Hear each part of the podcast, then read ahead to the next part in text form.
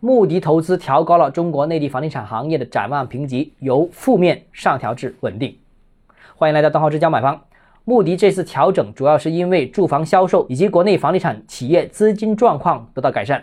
穆迪预计未来十二个月全国范围内房地产合同销售将表现为持平。但最近一段时间，我们发现很多房地产的人士，甚至是财经人士，纷纷发表看空房地产的言论。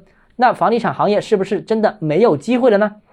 我提供一个视角给大家参考，就是最近很多房地产和财经领域的大 V 啊，都陆陆续续被一些 MCN 公司签约掉，也就是说专门孵化网红的那些机构，在专业包装团队的指导之下，在强大的推流的支持之下，你突然间会频繁的刷到这些大 V 网红的朗朗上口的带有高见的一些视频。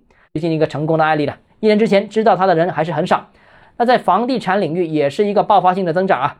二零二零年的时候呢，广州楼市的自媒体大概有百来个，那二零二一年的时候呢，已经是过千个号。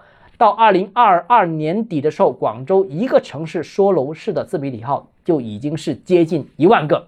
那这个呢，是因为房地产和实体经济都不景，很多人的盈利模式已经由原来的行业赛道切换到了网上流量收割的这个赛道上面。说白了，就是原来搞管理的、搞营销的、搞地产的，都纷纷转型想当网红了。